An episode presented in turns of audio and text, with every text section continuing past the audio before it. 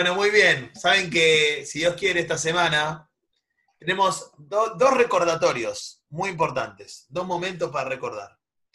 El primero, no sé si saben, esta semana Yom Yerushalayim tenemos.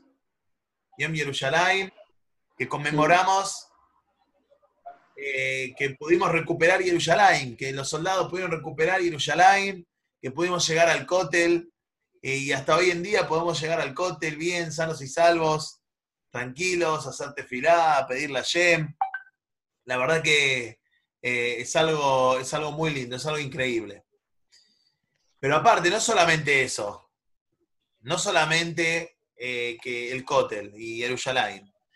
En, en, eh, en Yom Yerushalayim recordamos la guerra de los seis días. La guerra de los seis días fue una guerra muy, si bien fue muy rápida y todo, fue una guerra muy importante, muy, muy, muy. ¿Por qué? Porque Israel eh, pudo, eh, pudo eh, conquistar un montón de lugares que a nivel estratégicos, militares y económicos y de todo son muy buenos para Israel. ¿Está bien? de hecho, demostró la fuerza de Israel, del ejército de Israel, y sobre todo lo que más demostró es cómo Hashem ayuda a toda Israel, cómo Hashem ayuda a los judíos protege y cuida a los judíos. Y es increíble, porque por ejemplo, una de las cosas que conquistó Israel en la guerra de los seis días fue todo lo que es el Golán, las alturas del Golán.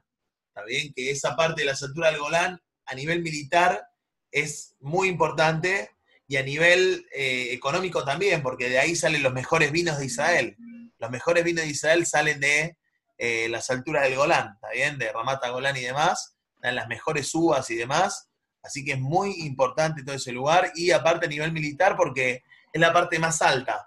Y como es la parte más alta, cuando te atacan, vos podés ver que te están atacando. Tienen vista aérea, tienen vista de todo. Tienen vista Una panorámica. Exacto, vista panorámica de todo. Esto fue en la Guerra de los Seis Días. Pero aparte, la Guerra de los Seis Días se eh, conquistó todo lo que es el, el desierto del Sinai.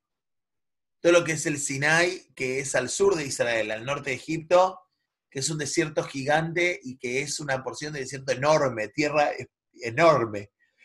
Es todo desértico, pero eh, eh, era muy importante, y más cuando Egipto atacó a Israel, Israel pudo conquistar, pudo responder y pudo conquistar. Eh, fue algo increíble, fue un milagro único e increíble, todo, todo lo que se dio. Pero aparte, tuvimos otro, otra cosa que recordamos esta semana. Esta semana se recordó el asesinato de Eli Cohen. ¿Saben quién fue Eli Cohen?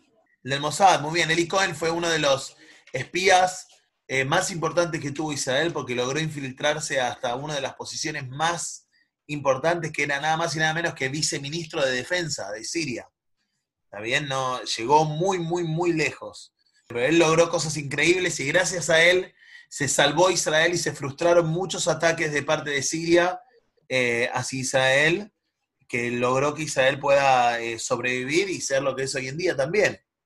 Y de hecho tuvo que ver con la guerra de los seis días, porque no sé si se acuerdan que Eli Cohen plantó unos árboles en los búnkers que tenía ahí en Siria, eh, en el Golán, que desde ahí disparaban a los distintos kibutzim y a la gente y, y molestaban a la gente y hacían ataques. Bueno, Eli Cohen plantó árboles, ¿está bien? Que esos árboles Después el ejército de Israel se dio cuenta de esos árboles, lo vieron y se dieron cuenta que era una estrategia para identificar a, los búnkers.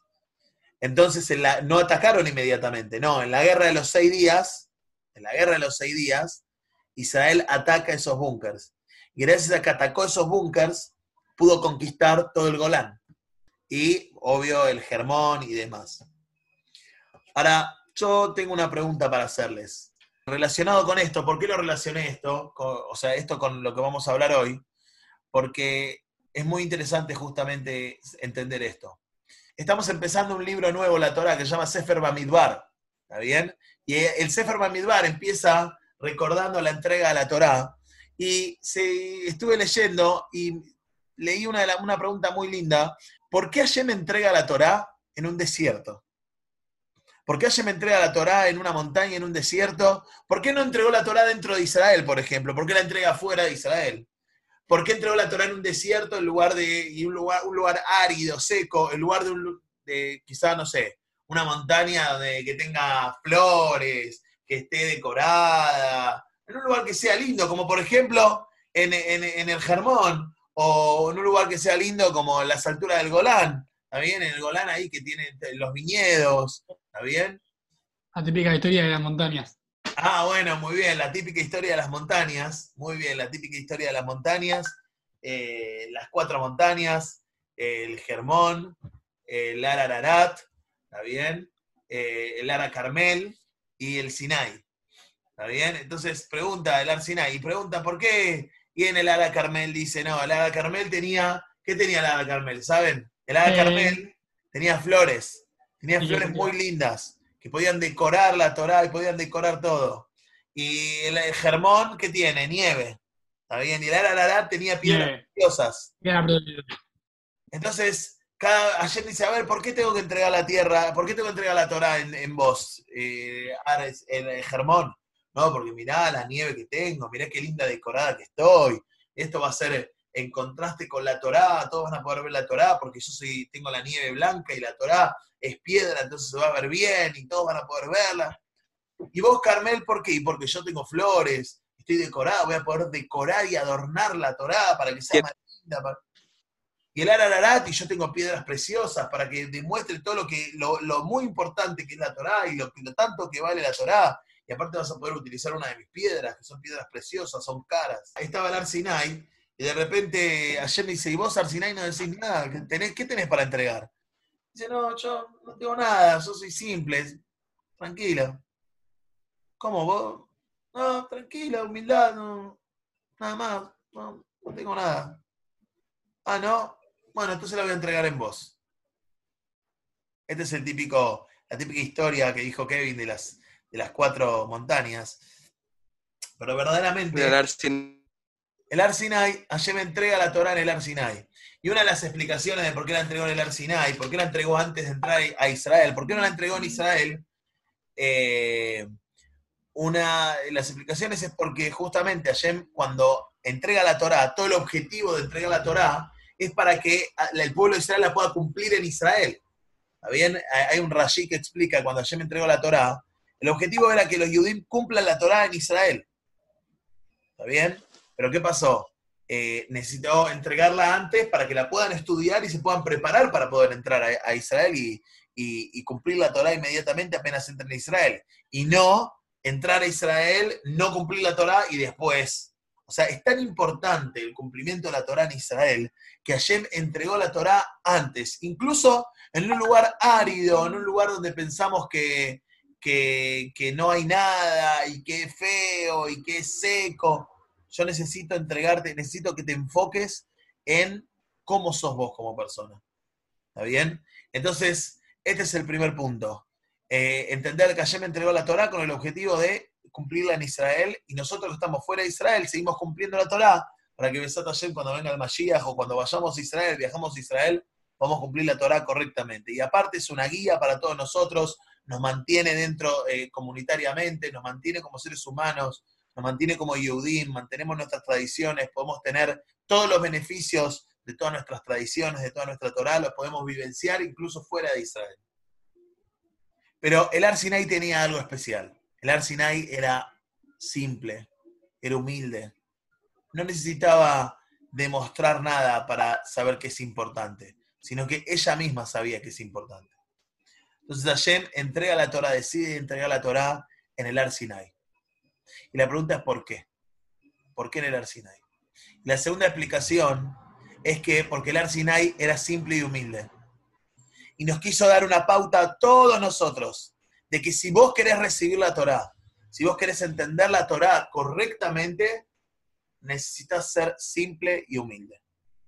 Y este es el primer paso para ahora que viene Shavuot y que vamos a estar conmemorando la entrega de la Torah y nosotros mismos vamos a estar recibiendo la Torah en Shavuot.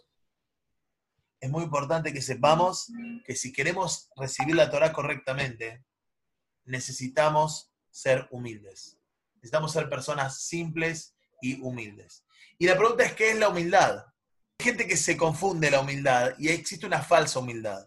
La gente piensa que la humildad es tener poco, es no hablar, es no, quédate callado, no hable, deja que el otro diga lo que quiera, que el otro piense lo que quiera.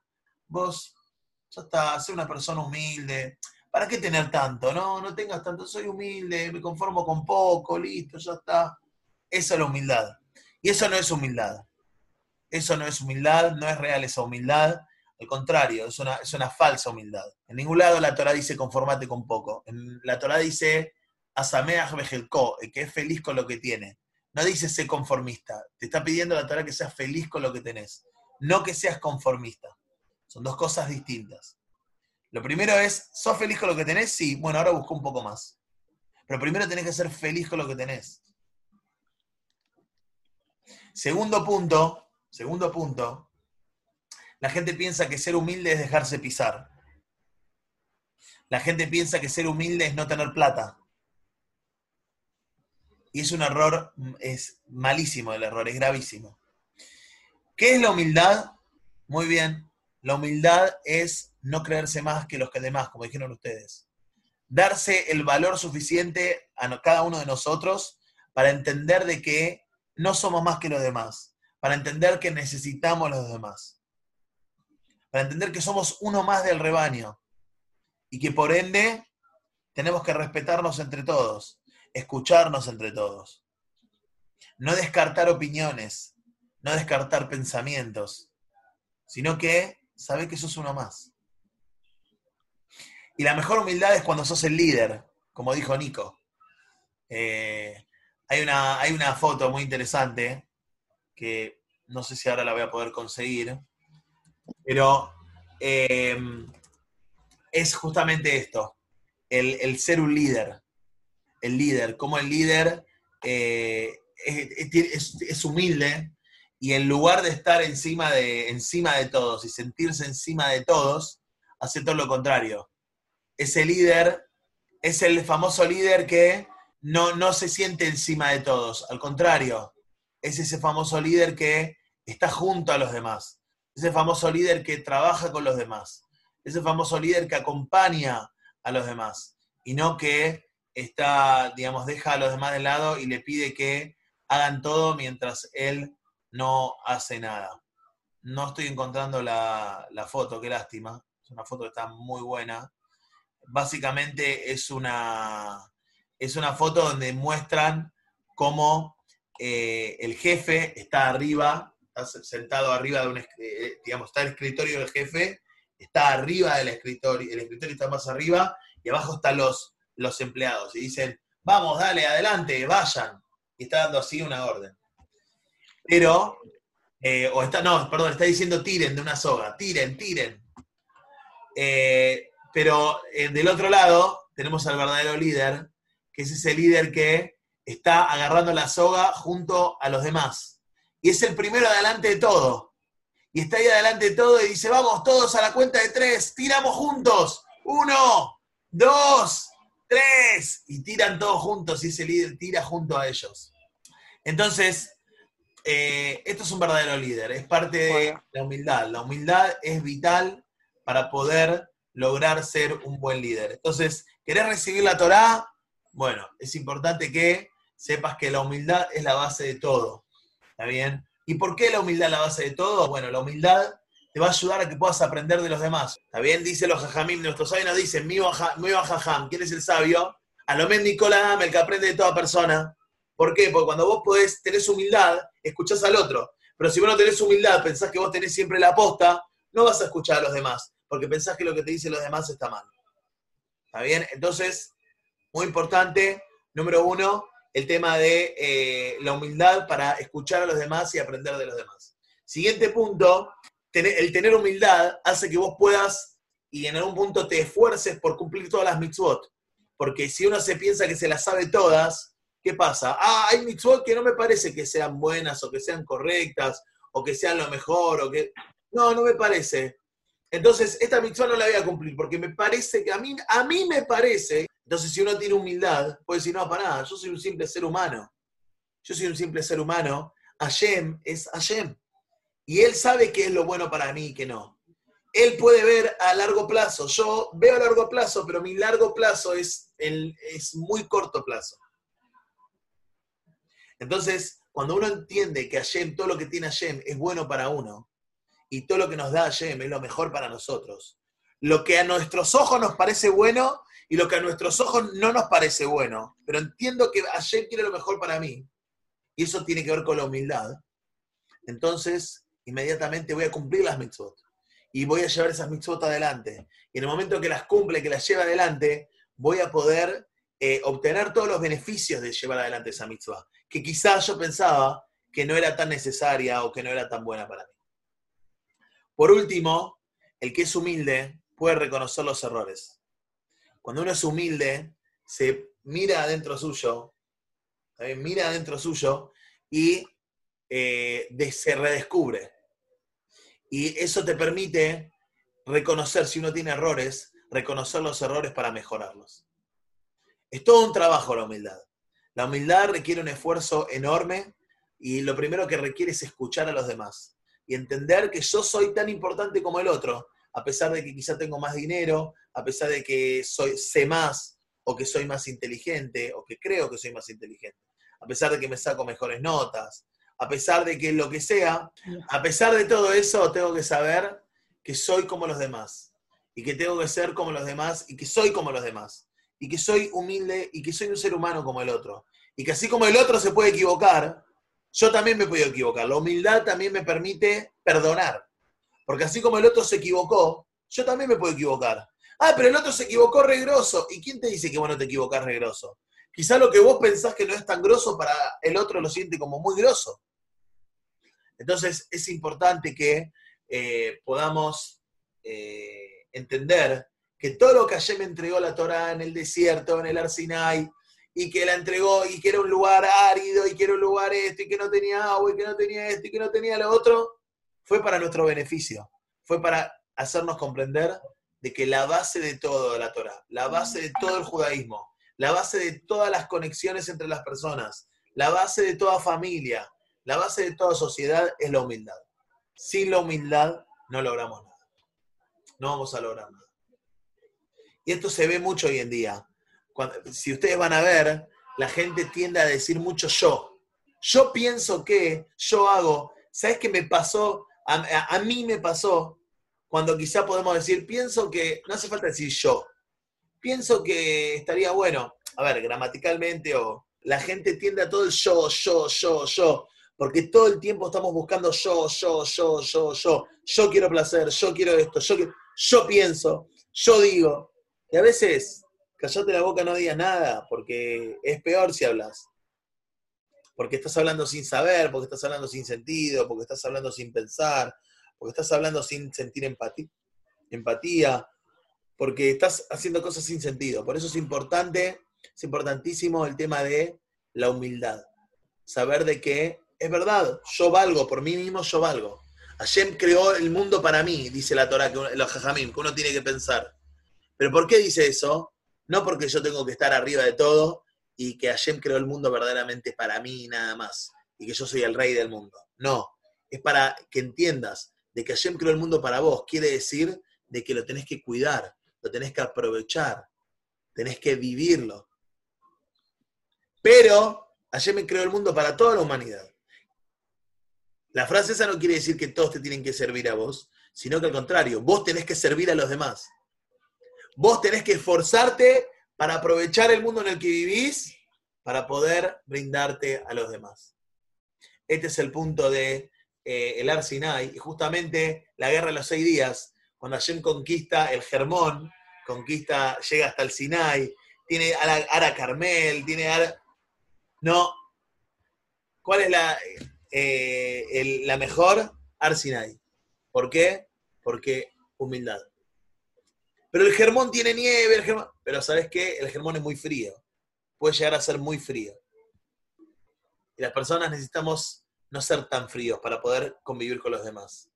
Ah, y el otro que tiene las flores, el Ara Carmel que tiene las flores, sí, pero ¿sabes lo que pasa? Como hablamos la vez pasada, a veces uno por fuera está muy maquillado, ¿sí? Muchas flores, todo muy lindo, pero por dentro estás arruinado. Entonces la Torah viene y te dice, sabe que lo principal es por dentro. Obvio que por fuera es muy importante también. Verte bien, estar arreglado, obvio. Porque eso muestra cómo estás adentro. Lo peor que puede pasar es que por fuera estés espectacular y por dentro estés destruido. Entonces, no, tampoco sirve. Ay, de las piedras preciosas, bueno, sabe que el dinero es muy importante. El poder es muy es el poder económico y demás es muy importante. La pregunta es, como dijo Nico, ¿para qué lo utilizás? ¿Hasta qué punto?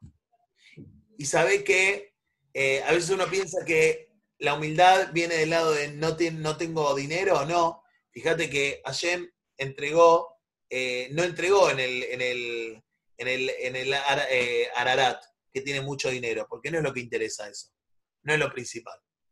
Lo importante es qué haces con él, qué haces con ese poder que tenés y cómo lo utilizás con humildad para el bienestar de los demás. ¿Qué es lo que hace Arsinai? El Arsinai con humildad busca brindarse a los demás en las tareas que tenga que tener el Arsinai dentro de la creación, dentro de la naturaleza.